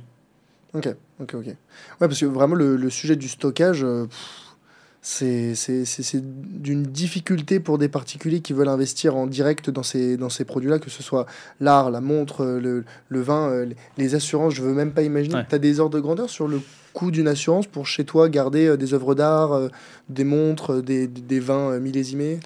J'avais, demandé, euh, donc j'avais appelé des assurances parce que je, notamment, tu vois, dans l'optique de l'art, etc., pour le faire chez toi. Et en fait, ça met, euh, enfin, les quelques assureurs que j'ai eus sont assez mal à l'aise euh, de ce sujet-là. Euh, et puis moi, je- et puis c'était assez cher, très honnêtement. Et, en plus, c'était pas forcément scalable, donc j'avais pas forcément creusé le sujet en me disant euh, machin. Mais, mais, euh, mais je quoi, sais que c'est possible. Tu sais en ordre de grandeur ou pas? Je sais que c'était très cher par rapport aux tickets qu'on voulait mettre pour des premières introductions dans Ouais. l'art. Donc peut-être que tu vois sur des actifs qui valent des dizaines de millions d'euros, si tu achètes le Balloon Dog euh, Jeff Koons à 56 euh, millions, je sais plus comment, comment il était vendu, mais je crois que c'est après dans ces ordres-là, deux, deux ordres d'idées. Là, peut-être que c'est rentable en pourcentage, tu vois. Mhm. Mais euh, moi, je voulais pas mettre 5% par an de, de frais d'assurance pour, pour une œuvre d'art. Je trouve que ça n'a pas de sens pour nos clients, donc, euh, donc Ouais, j'avais dû dropper. Quoi. Ok. Oui, ça pourrait être une assurance supplémentaire. euh, Enfin, tu vois, des frais supplémentaires d'assurance. Est-ce que vous voulez Oui. payer l'assurance ou pas? Euh, Bon, ça, ça pourrait se faire. Mm. Mais c'est vrai que tu viens de mentionner un point qui m'avait échappé dès le départ. Avec quel capital vous achetez les produits initiaux Alors nous, on, a, euh, on rentre un peu dans la cuisine de Diversified. On, a, on est une jeune société. On a été immatriculé à Lyon du coup euh, l'été dernier. Ça fait euh, bientôt un an. Jeux jeux de société, t'as dit? Une jeune société. Ah, j'ai compris des jeux de Ouais, société. je parle un peu vite. Non, non, pardon, pardon, c'est moi. Et, et on a levé des fonds en décembre du coup dernier auprès de donc MJKD qui est Julien et Kelly Dassault qui sont nos investisseurs principaux. Et après on a au board des investisseurs euh, qui sont euh, les fondateurs de Sorar. On a le fondateur de Luco, on a le fondateur de 50 Partners, euh, du Tocat, enfin de quelques, quelques belles boîtes. Donc on est très entouré de- d'entrepreneurs qui ont monté des boîtes plutôt, qui marchent plutôt bien. Et donc Un peu dans le Web 3. euh, Ouais, notamment, ouais. Euh, notamment Jonathan Bordereau, que je salue, qui est le directeur du programme Web3 chez 50 Partners. mhm. Et donc, c'est des gens qui nous accompagnent. Et en effet, c'est euh, donc on a un capital de départ. Après, l'idée, quand même, pour répondre à ta question, dans une, plus une, optique de scalabilité, l'idée, c'est de pas exposer la trésorerie diversified à chaque fois qu'on met un nouvel actif. Et donc, euh, ça, c'est un deal pour le coup qui se fait vraiment euh, partenaire par partenaire. De est-ce que tu nous fais des délais de paiement? Est-ce que est-ce qu'on doit expo- exposer notre, notre BFR à chaque fois? Et donc, Diversified a plutôt réussi dans une optique de scalabilité à pas exposer trop son BFR et justement de pouvoir crowdfonder ses actifs, en Mhm. tout cas les financer avant de, avant de devoir. euh, Donc vous aviez un pool de, on va dire un capital initial qui vous a permis d'acheter vos premiers produits, Oui. euh, que vous avez tokenisé et Oui. que vous avez proposé au grand public.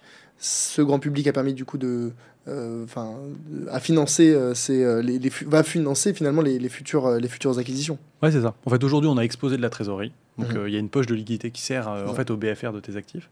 Par contre, demain, euh, on aura, si tu veux, enfin, c'est- déjà le cas, mais des délais de paiement qui font qu'avec la traction de Diversified, on, Mhm. on- on achètera, si tu veux, le premier du mois. Euh, on aura 15 jours, 3 semaines pour financer l'actif. Et en fait, on paiera euh, à la fin du mois. Et donc, en fait, tu n'as pas exposé ta trésor, mais tu as bien l'actif qui est en pleine propriété le premier jour. Par contre, tu payes à la fin du mois et du coup, tu as le temps d'avoir. euh, d'avoir euh, collecté suffisamment de fonds pour pas exposer ta trésorerie. Donc, Ça, c'est euh, l'objectif final de Diversify. BFR, besoin en fonds de roulement, Oui, hein, les bons ouais. cours, de, les bons cours de, de compta, je crois. Euh, c'est quoi les objectifs un petit peu en termes de collecte mensuelle ou annuelle? On a évidemment des, des grandes ambitions euh, pour la suite. L'idée, c'est d'être à entre euh, 700 000 et 1 million euh, d'actifs commercialisés là, sur cette fin d'année, donc sur l'ensemble de l'année 2023, mais on s'est lancé le 22 mai.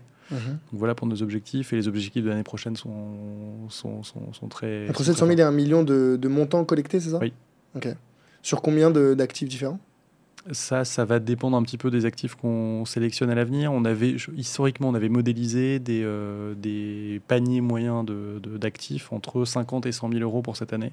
Et c'est des choses qui vont évidemment augmenter parce que l'idée, c'est d'aller euh, l'année prochaine avec euh, notamment les nouveaux marchés qu'on va lancer sur des actifs qui sont de plus en plus chers. Comme je le disais tout à l'heure, l'idée, c'est d'aller, tu vois, sur, demain sur, sur des voitures un peu exceptionnelles, sur le marché de l'art, etc. Et ça, c'est des sujets où tu vas tout de suite mettre quand même des... T'es sur des gros montants, quoi. C'est, c'est- ouais, tout de suite, tu vas sortir un billet de quelques millions pour euh, acquérir le, le produit et ensuite, faut le, faut le tokeniser, quoi. C'est ça. Et, et comment est-ce que vous déterminez le, le prix de la part, entre guillemets Hmm. euh, Aujourd'hui, on a fait, le, part- on a fait le, le choix de mettre toutes les parts à l'introduction à 10 euros. Donc les parts, on les appelle les DeFied sur la Mhm. plateforme. Euh, ça changera peut-être demain, mais en tout cas aujourd'hui, c'est ça. Et elles valent tous, toutes 10 euros. Et ce qui est sympa, c'est que du coup, tu peux voir l'évolution de ton DeFi. C'est-à-dire que tu sais que tu l'as acheté à 10. Et donc si demain elle vaut 12, bah, tu, tu vois la plus-value que tu as fait. Donc chaque, chaque euh, Peu importe le produit. peu importe le produit. Donc c'est-à-dire que vous allez avoir un, un nombre de euh, DeFi très variable entre les, entre les produits. Si Oui. aujourd'hui vous avez un produit qui coûte euh, 10 000, euh, bah, super, vous avez 1000 tokens. Mhm. Mais demain vous avez un produit qui coûte 10 millions. Euh, va falloir avoir 1 million, un de, million de de tokens. tokens, Mhm. mais qui, va, qui vaudront chacun euh, 10 euros. Ouais. Et chaque particulier peut acheter autant de tokens qu'il veut. L'achat minimum, ça se fait par lot de 10 tokens. Donc en fait, tu mets 100 euros, euh, c'est le ticket minimum euh, Diversified. Pour investir sur Diversified, tu mets 100 euros par, euh, par poche d'investissement. Et c'est ce que vous observez. Enfin, vous observez quoi en panier moyen aujourd'hui? 180 euros. Ok. C'est précis. J'ai bossé mes chiffres. Non, et pour être tout à fait transparent, au début, on avait baissé ce ticket euh, minimum sur les premiers jours de vie de Diversified euh, pour voir comment ça se comportait. Mhm. Euh, et 100 euros, tu vois, de ticket minimum, aujourd'hui, c'est le, ticket le plus bas du marché. Quand tu compares à des. je ne vais pas faire de publicité pour nos concurrents, mais, mais à nos concurrents, c'est souvent 200 ou 250 euros le Mhm. ticket minimum. Donc Mhm. nous, on essaye aussi de casser au maximum les barrières. Après, on n'a pas pu rester sur des tickets plus faibles pour deux raisons essentielles. La première, Mhm. c'est qu'en termes de lecture, c'est un peu bizarre d'expliquer à ton client qu'il va mettre 10 euros sur une durée de 5 ou 7 ans. Tu vois, ça n'a pas forcément de sens euh, patrimonialement en tout cas. Mhm. Et la deuxième chose, c'est que tu as quand même des coûts, euh, même si on a essayé de réduire au maximum les coûts fixes, tu as quand même des coûts de. Administratif, Administratif, d'informatique. euh, Tu as, ouais. un KYC à faire, typiquement, avec euh, ta carte d'identité, etc., pour prouver que tu pas un, un- un pirate ou un terroriste. Et ben Mhm. ça, ça coûte de l'argent. Et donc, donc, la personne qui vient chez nous et qui met 10 euros, c'est pas forcément utile, même si elle fait deux ou trois achats, on restera euh, pas forcément rentable sur ces, sur ces clients-là. Donc, euh, et 100 euros, ça nous semble être quelque chose qui soit pas discriminant pour la plupart des, Mhm. en tout cas des clients qu'on qu'on accueille et qui soit euh, suffisamment faible aussi pour euh, permettre une vraie diversification sur la plateforme. Ouais, non, c'est- intéressant de permettre aux peu- plus petits portefeuilles de s'y euh, intéresser. Même si, et là je pense que la boucle est un peu bouclée, Mm. on en revient au principe de la diversification, c'est quand tu as déjà un patrimoine relativement conséquent sur les, classes d'actifs plus, traditionnelles. Du coup, est-ce que c'est pas un petit peu paradoxal de se dire, bah, euh, faut avoir, avant de s'intéresser aux montres, aux vins, aux, bref, aux investissements alternatifs, avoir quelques dizaines de milliers d'euros, euh, voire centaines de milliers d'euros de patrimoine euh, plus traditionnel, et ensuite commencer à s'intéresser à des plus petites? Finalement, est-ce que je si jamais je veux m'intéresser à ces classes d'actifs, ça sera pas tout de suite avec plusieurs milliers d'euros? Ouais, ce que, oui, oui, tout à fait. Ce que tu dis, c'est en effet, il faut. euh, Enfin, l'idée, c'est de s'intéresser rapidement et le plus rapidement possible. Euh, je, pense en effet. Ouais. Mais non, on est, tout à fait. Ouais, donc faut commencer à avoir bon, un, patrimoine, euh, on va dire, euh, relativement conséquent si on veut s'intéresser en direct. Mais c'est pour ceux qui veulent commencer à diversifier rapidement hmm. euh, et qui peuvent s'intéresser à, des, à, la, à Ouais, c'est sûr qu'on ne parlera pas à Bernard Arnault parce qu'il va avoir en effet son banquier privé, des experts pour chacun des, chacune des verticales, etc. Donc mhm. pour les très très grandes fortunes, en effet, ils sont déjà outillés et, et ils n'ont pas besoin de nous. Donc nous, on va vraiment parler à monsieur et madame tout le monde. Mhm. et, en fait, on se rend compte qu'on a, a quand même des gens, euh, euh, la plupart d'ailleurs de nos clients sont quand même des CSP plutôt plus avec euh, un certain avec un, une, certaine, un certain patrimoine financier. Je pense que ce qui est important, c'est toujours de se dire, vu ma situation personnelle, c'est pas forcément d'ailleurs une, une, notion de, de, forcément de richesse, quoi. C'est qu'est-ce que j'ai envie de faire avec mon patrimoine, quelles sont les échéances que j'ai et quels sont les objectifs que j'ai, quand est-ce que j'aurai besoin de ma liquidité, mhm. et après tu prends tes, tes, tes décisions. Euh, donc les 5% en effet euh, dont je parlais en début de, en début de podcast, c'est sans doute euh, un, marqueur qui est intéressant, mais ça dépend vraiment de chacun, quoi, des, objectifs. Non, mais c'est bien le, 5%, je trouve que c'est un bon, mm. un, bon, un bon chiffre. Moi, c'est ce que je dis, je dis toujours. Il faut avoir 90% de son portefeuille, enfin de ses investissements, c'est les fondamentaux à la bourse, l'immobilier, etc et derrière commencer à, diversifier avec euh, les cryptos, avec euh, du private equity, avec euh, des investissements alternatifs. D'ailleurs, les cryptos, vous en proposez pas encore? Non, on n'en propose pas. en revanche, l'idée initiale de Diversified, c'était aussi d'accepter les crypto-monnaies. donc, donc on était c'est un peu nativement, on croyait, on, croit toujours beaucoup, en effet, au, au, lien euh, que tu peux faire entre la crypto et l'économie un peu plus un peu plus réelle. Quand tu dis accepter, c'est accepter un moyen de paiement ou accepter comme euh, un produit d'investissement Accepter un moyen de paiement. Ok. Et, euh, et d'ailleurs pour enfin notre prestataire de services de paiement qui s'appelle MangoPay, qui est, qui est, plutôt plutôt connu sur la place. voilà, a, aussi, enfin, c'est des, des, choses qui irriguent pas mal nos partenaires aujourd'hui. Et donc, c'est des choses qu'on s'interdit pas de faire, euh, honnêtement, l'année prochaine. Après, on a fait le choix d'aller euh, en 2023, de lancer un produit relativement vite mhm. et de s'adresser au plus grand nombre. Mais, mais c'est toujours un sujet qu'on a dans nos roadmaps euh, techniques.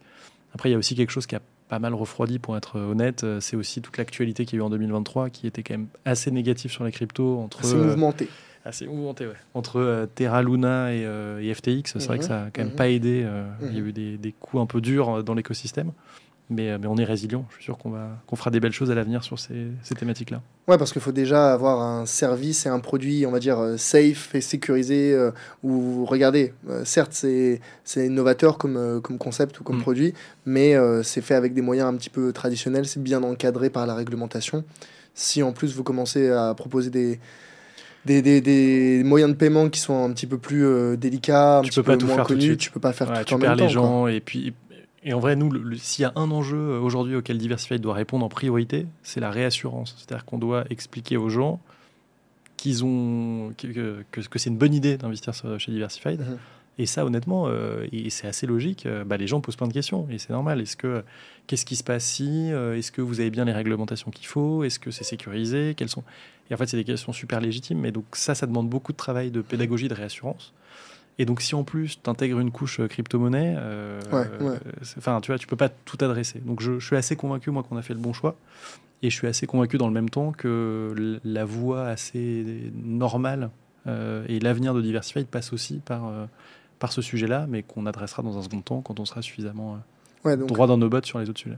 Donc l'intérêt d'investir dans ces, dans ces classes d'actifs et en particulier chez, chez Diversified, c'est un, la diversification du portefeuille, deux, des possibilités de rendement euh, potentiellement euh, mmh. intéressants, même si ça reste des objectifs, mais euh, c'est des du potentiel intéressant. C'est quoi les autres, les autres avantages selon toi? Bah, La diversification, on en a parlé, c'est qu'avec assez peu de patrimoine, tu optimises quand même vraiment ta mhm. balance bénéfice-risque. La solution de liquidité, encore une fois, qui arrive. Qui arrive, voilà, donc on ne s'engage pas sur des, sur des délais, etc. Mais c'est quelque chose sur lequel on travaille fort aujourd'hui. donc ça, c'est un élément qui est vraiment hyper différenciant. Et peut-être que le dernier élément qu'on mettrait en avant, c'est le côté vraiment choix de l'actif. Euh, tu vois, au-delà du fait de pouvoir investir sur tel ou tel marché, c'est comment est-ce qu'on nous on va réussir à choisir le bon actif qui va, euh, on l'espère, surperformer le. Et donc ça, c'est tout le travail qu'on a fait en amont avec nos partenaires que j'ai cités tout à l'heure, mais qui sont, euh, à mon avis, l'une des pierres angulaires de la proposition de valeur qu'on fait.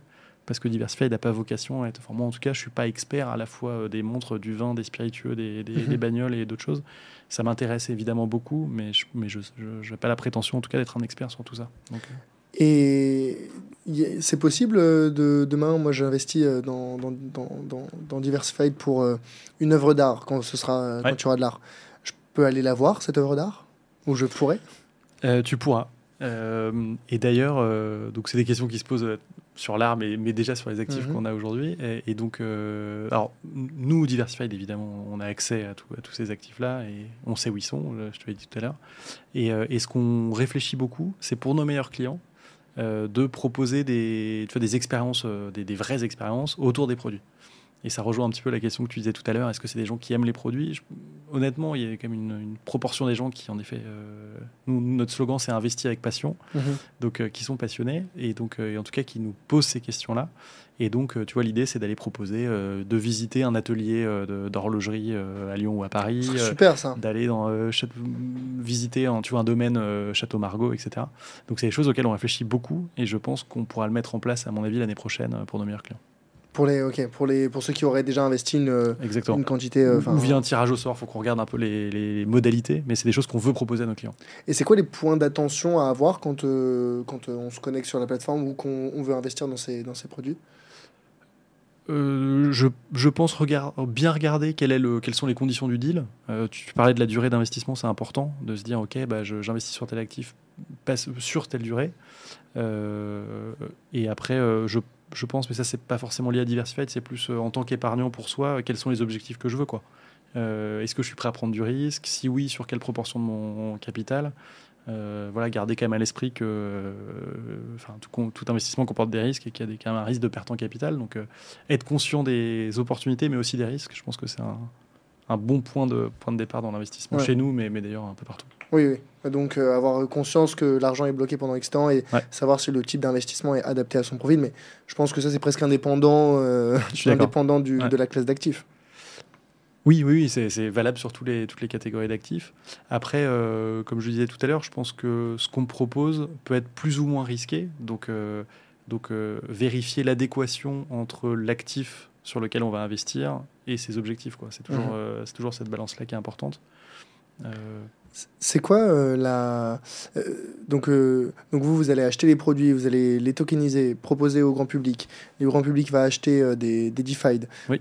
Au bout de la période d'investissement, vous revendez le produit? Oui. Vous savez déjà un petit peu à qui, comment, ou c'est comment ça se passe? C'est un marché particulier Il y a trois sorties possibles Mm. pour chaque actif. tu as un, le fait de revendre à la communauté. Ça, c'est si on pense que l'actif a encore du potentiel. Donc, en fait, on va le, on va le, on va le revendre sur Diversified. Vous allez le racheter à vos clients On le rachète et on le revend. Donc, on fera une nouvelle émission. C'est vraiment un rachat à revente. Ça, c'est une possibilité. C'est pas possible, par exemple, sur euh, du whisky qui arriverait en fin de. ou du vin, etc. Donc, euh, donc c'est pas toujours possible. Et après, tu as deux autres solutions. Tu as une solution de revente sur le marché des particuliers ou le marché des professionnels. Et on a à chaque fois un accord avec nos partenaires pour qu'ils s'en occupent pour nous. Donc, euh, donc tout ça a été anticipé et on sait exactement les solutions qu'on a en sortie. Et donc vous, euh, vous, vous prenez pas de plus sur la plus-value réalisée? On prend zéro sur la plus-value réalisée. Euh, donc ça c'est très clair. Mhm. Et si jamais des frais s'appliquent, notamment si tu revends sur le marché des professionnels, Mhm. qui est peut-être le dernier, la dernière solution, euh, on a six mois pour revendre, donc c'est la dernière solution. Et là tu as des frais potentiellement qui peuvent s'appliquer et ça viendra gréver le prix de revente, mais nous on gagne absolument rien là-dessus. Euh, voilà. Donc euh, vraiment les frais, nous c'est 5% à l'entrée et c'est tout, il n'y a, pas de- Ok. il y a pas de frais cachés. ou- Et les frais de gestion, mais qui sont presque là pour couvrir uniquement les coûts de qui, qui stockage. sont de la de cost, exactement. Ok. Et c'est quoi la fiscalité associée pour euh, les particuliers qui investissent là-dedans? Alors nous on est, on est disponible dans toute l'Union européenne. Mhm. Euh, donc euh, voilà, en France, globalement, tu vas être imposé à la flat tax euh, sur ta plus-value. Voilà. Donc c'est relativement simple. Après, Flat tax, c'est 30%. oui, oui, tout à fait. Et après, moi, je rentre pas forcément trop dans du conseil euh, fiscal. J'invite vraiment à chaque fois nos, nos clients à, à Mhm, se mhm. rapprocher de, leur, euh, de leurs avocats ou de leurs conseils euh, fiscaux. Mais en effet, c'est la flat tax sur la, sur la plus-value. En Mhm. tout cas, en France, euh, ça, je pense qu'on prend assez peu de risques à dire ça. Après, sur d'autres pays, chaque fiscalité est propre. Donc, je sais qu'on a beaucoup d'amis belges.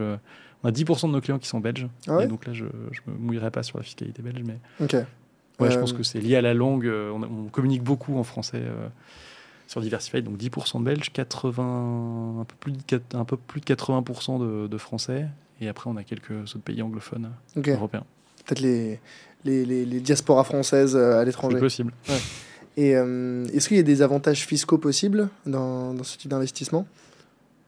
Honnêtement, euh, l'idée n'est pas forcément aujourd'hui de, de, de, en tout cas, d'avoir une, une, optique d'optimisation fiscale. Euh, en tout cas, oui, on... non, mais tu sais, c'est du style euh, comme quand tu investis dans un groupement forestier, ouais. tu peux avoir des réductions d'impôts. Ouais. Dans les PME françaises, tu as des réductions d'impôts. Non, sur les actifs qu'on propose aujourd'hui, non. Okay. En tout cas, tu n'as pas ce système-là. Sur la forêt, on, on, y réfléchit, notamment avec un partenaire qui s'appelle Transition, donc mm -hmm. on discute avec eux. Donc c'est des sujets, et l'idée aussi, c'est euh, comment est-ce que tu, si tu as cet avantage fiscal-là, comment tu arrives à le reporter via l'application sur ton client final. Mm -hmm. Donc là aussi, tu as des, un peu des sujets, donc c'est des choses qu'on regarde. Aujourd'hui, c'est pas forcément une solution. Euh, c'est pas, pas, le cœur du sujet. Ouais, pas le cœur de ce qu'on fait. Mm -hmm. Mais c'est hyper intéressant comme sujet, et tu as, as, souvent des fiscalités qui sont propres aussi à chaque, à chaque verticale. Donc il faut qu'on fasse attention aussi à ne pas se faire allumer sur un secteur. C'est plutôt comme ça qu'on le regarde aujourd'hui. Et justement, en parlant du cœur du sujet, ouais. euh, je pense que c'est le moment d'en de, parler. On a suffisamment fait durer le sujet. Euh, la tokenisation. Ouais. Euh, alors le, déjà, je voudrais un petit peu mieux comprendre, parce que depuis le début, on parle d'investir dans des montres, mais on n'achète pas une montre. J'ai rien, je détiens pas de montre quand je quand j'investis chez Diversified. Euh, vous avez donc vous, vous, vous détenez la montre, et ensuite vous avez émis des obligations donc euh, oui. sous, forme, sous, sous, forme de token qui s'appelle les DeFi. Oui. Ok. Quel est, le, quel est le fonctionnement de la tokenisation concrètement en, en quelques mots, en simplifié? Qu'est-ce ouais. que c'est -ce que euh, Comment ça marche? Bon, j'essaie de faire très simple. En fait, c'est une réponse juridico-technique, donc j'essaie de pas trop, pas être trop, pas être trop pénible sur cette réponse. Euh, on a une, une, société donc française, Diversified Finance SAS, qui est, qui est immatriculée à Lyon, qui détient une SPV, donc globalement une société de gestion mmh. euh, qui est au Luxembourg pour plein de raisons. Et cette société-là euh, émet des obligations traçantes. Donc c'est elle qui va gérer, enfin qui va acheter les actifs, mmh. qui va les gérer et qui va émettre des obligations. Mmh. Donc c'est vraiment elle qui est le cœur du réacteur de, de. Pour, pourquoi est-ce qu'elle est au Luxembourg? Elle est au Luxembourg pour, pour pas mal de raisons, mais parce qu'il y a notamment une simplicité juridique. Euh, tu vois, j'ai une SPV. Donc globalement, j'ai une société qui va gérer tous les types d'actifs. Ok, et alors que ça, c'est pas possible en France? En France, souvent, dans les modèles qu'on voit, euh, tu crées une SPV par euh, poche d'investissement. Et du coup, tu dois créer une boîte à chaque fois. Alors, c'est pas des frais qui sont forcément énormes, mais quand tu veux euh, lancer beaucoup d'actifs et avoir une dynamique sur ton application. Une charge administrative. Ouais, c'est ça. Que tu vas retrouver dans tes coûts pour tes clients. Donc, euh... et, donc, et donc, cette SPV luxembourgeoise va administrer les actifs pour le compte de nos clients et va émettre des obligations traçantes. Donc en fait, les DeFi dont on parle, c'est des, des, titres obligataires qui vont être liés à la valeur de revente de l'actif. Mmh, mmh. Euh, et donc tu as un deal pour chaque obligation qui est matérialisé par un token qui est le DeFi et qu'on va émettre sur un registre, voilà, qui est euh, consultable. Euh, euh, qui est consultable sur, enfin, sur un registre. Quoi. et donc, cette obligation, elle va t'assurer contractuellement d'avoir le prix de revente de l'actif à l'issue de la période d'investissement. Mmh, donc le registre, c'est la blockchain, je suppose? Alors, euh, on va émettre ces actifs, en effet, sur une blockchain privée. Euh, donc c'est le support. C'est pas un, une obligation, mais c'est quelque chose qu'on a envie de faire. Et okay. donc c'est un peu lié à ce que je te disais tout à l'heure de notre euh, trajectoire vers quelque chose de beaucoup plus Web3 demain. Mm -hmm. Donc c'est quelque chose qu'on va mettre en place. Aujourd'hui, c'est sur un registre euh, standard. c'est une, une, grosse database. quoi. D'accord, ok. Ouais, parce que dans ma tête, euh, un, une blockchain, ça a pour vocation à être oui. et justement à être facilement traçable et transparente et tous les avantages liés à, à, la, à la, blockchain. Euh, aujourd'hui, c'est pas, pas le cas. Non, aujourd'hui, c'est pas le cas. Euh, parce que, en fait, on s'est beaucoup posé la question, et c'est d'ailleurs au début, c'était vraiment. euh, Enfin, je te, je te dis, on, on, vient, nous vraiment, on est assez convaincus de, de l'avantage du Web3 et de la crypto. Mm -hmm. En fait, l'idée, c'est que si tu fais quelque chose de complètement ouvert, en effet, avec des blockchains ouvertes, etc., euh, tu te connectes avec un wallet. Mmh. Théoriquement, tu peux sortir ton jeton de la plateforme Diversified pour aller la mettre en collatéral sur euh, des, des, plateformes, etc. Et là, honnêtement, c'est des, des, des, enjeux juridiques extrêmement complexes, etc. Et tu rentres vraiment dans un monde. Donc, oui, euh... dans le sens où euh, les particuliers pourraient sortir leurs tokens et les revendre ouais. à d'autres. Euh... Pour les mettre en collatéral. Euh, tu as, des, as des pros. Enfin, je ne suis pas un expert non plus blockchain, mais tu as des systèmes de, de borrowing and lending d'actifs ouais. où en fait tu mets un actif en collatéral pour emprunter une autre, euh, je sais pas, ouais. l'USDC ou d'autres cryptos. C'est de la DeFi, quoi. C'est ça. Et en fait, il pourrait prendre ton DeFi pour le mettre. Et en fait, si, ton, Oui, si, enfin, si la fin de ta période d'investissement. finance elle est- décentralisée, pardon, pas des Oui, DeFi, pardon. euh, les tokens. des- mais- des tokens DeFi. Et, euh, et en fait, tu pourrais te dire, bah, en fait, le- l'actif, il a été mis en collatéral, sauf Mm. que le sous-jacent a été vendu il y a 10 ans. Euh, comment ça fonctionne? Euh, Juridiquement, si c'est un détenteur américain et que nous, on n'a pas les, ag- les agréments pour aller. Ah oui. Donc, tu rentres dans des trucs. C'est- C'est c'est évidemment ce qu'on veut faire à terme, Mhm. mais honnêtement, euh, voilà, on, fait, on, on a une politique de petits pas et aujourd'hui, c'est vrai qu'on on n'y est pas encore sur ces. C'est des sujets quand même extrêmement complexes. Mais donc aujourd'hui, le token DeFi, c'est une obligation? C'est une obligation. Donc c'est vraiment euh, un jeton, euh, c'est ce jeton numérique qu'on peut, qu'on peut voir avec des. Du coup, il n'y a pas de coupon, c'est sans coupon. Ouais, t'as- t'as un- en fait, tu as un mail qui va te. avec un, t'as un bulletin de souscription. Mhm. Donc, en fait, on va t'envoyer par mail euh, Mhm. un bulletin de souscription disant vous avez souscrit à tel prix, euh, telle, telle, telle obligation, la durée de temps, etc. Mhm. Donc, tu vas recevoir quand même un, un justificatif. Mais en effet, c'est édité sur, une, euh, sur, une, sur un registre. Un. Et ça, c'est du coup, c'est visualisable sur la plateforme euh, de, de Diversified pour savoir combien de DeFi j'ai en lien avec tel produit. Parce que du coup, vous avez un, le- comment vous différenciez le DeFi de, de la montre, de DeFi de Ouais, la. Il a un nom différent, quoi. il s'appelle euh, DeFi de Château Margaux, machin, euh, DeFi de Rolex Submariner. Et donc ça, en effet, sur ton interface, tu as, un portfolio. Mhm. Enfin, en gros, tu as, plusieurs pages sur l'application. Il y en a une où c'est en effet un portfolio où tu vas avoir tous tes actifs, le nom des actifs, euh, le montant et l'estimation du prix de ton actif. D'accord, ok. Ouais, donc euh, l'intérêt, c'est- ça permet de visualiser assez rapidement euh, le, le montant de ton capital Carrément. aujourd'hui. Et vous faites des projections un petit peu pour dire, bon, bah voilà, l'objectif initial, c'était 100, c'est, c'est, c'est- c'est X. Non, pas on parle de moins en moins d'objectifs, tu sais, de prise Ouais. de valeur pour, pour des raisons de... Enfin, Légal, hein, ouais, légal. Et puis, et puis, tu vois, on n'a pas envie d'être déceptif aussi vis-à-vis de nos clients. Donc, euh, Complètement. Donc on parle beaucoup plus, tu vois, sur l'appli, quand tu vas euh, typiquement euh, investir sur un actif, si on a l'historique, on va te le- l'afficher. Mhm. C'est-à-dire que tu as un onglet dans, dans le projet qui va dire, OK, bah, voilà l'objet, enfin voilà l'historique du prix de cet actif. Et donc tu, en fait, tu peux voir euh, euh, le graphe de, de- de la typologie d'actif. Et donc on est beaucoup plus à l'aise de dire, bah, voilà, cet actif-là, il a pris en moyenne annualisée, en moyenne pondérée, euh, 13% par an. Mhm. Typiquement, là, c'est la Submariner qu'on a. En fait, on sait dire sur les deux dernières années, c'est 13% de prise de valeur annuelle. Ça, on peut le dire. En revanche, euh, au début, on essayait, tu vois, d'estimer des prises de valeur, et en, et en vrai, c'est assez compliqué à défendre. Parce que, tu vois, moi, pour tout dire, je suis, du coup, je suis allé sur le, sur le Ouais. site Diversified. C'est vrai qu'il y a quand même pas mal d'endroits où moi, je voyais, oui, des, des, c'est- la formulation est très délicate. euh, je l'entends, mais c'est vrai que parfois, tu, tu, moi je lisais, je disais, bah, bah euh, avec euh, les, les, des- investir dans des, dans des actifs avec des, des historiques de rendement de 20%, tu Mmh, vois. ouais. Donc, euh, c'est pas trompeur du tout, mais c'est vrai que dans l'œil du client, il y a ce biais du les performances passées pourraient préjuger des performances futures. Et encore une fois, bien, même si euh, la, le, le- le- le dicton que qui dit que c'est faux, il est très connu, Mm.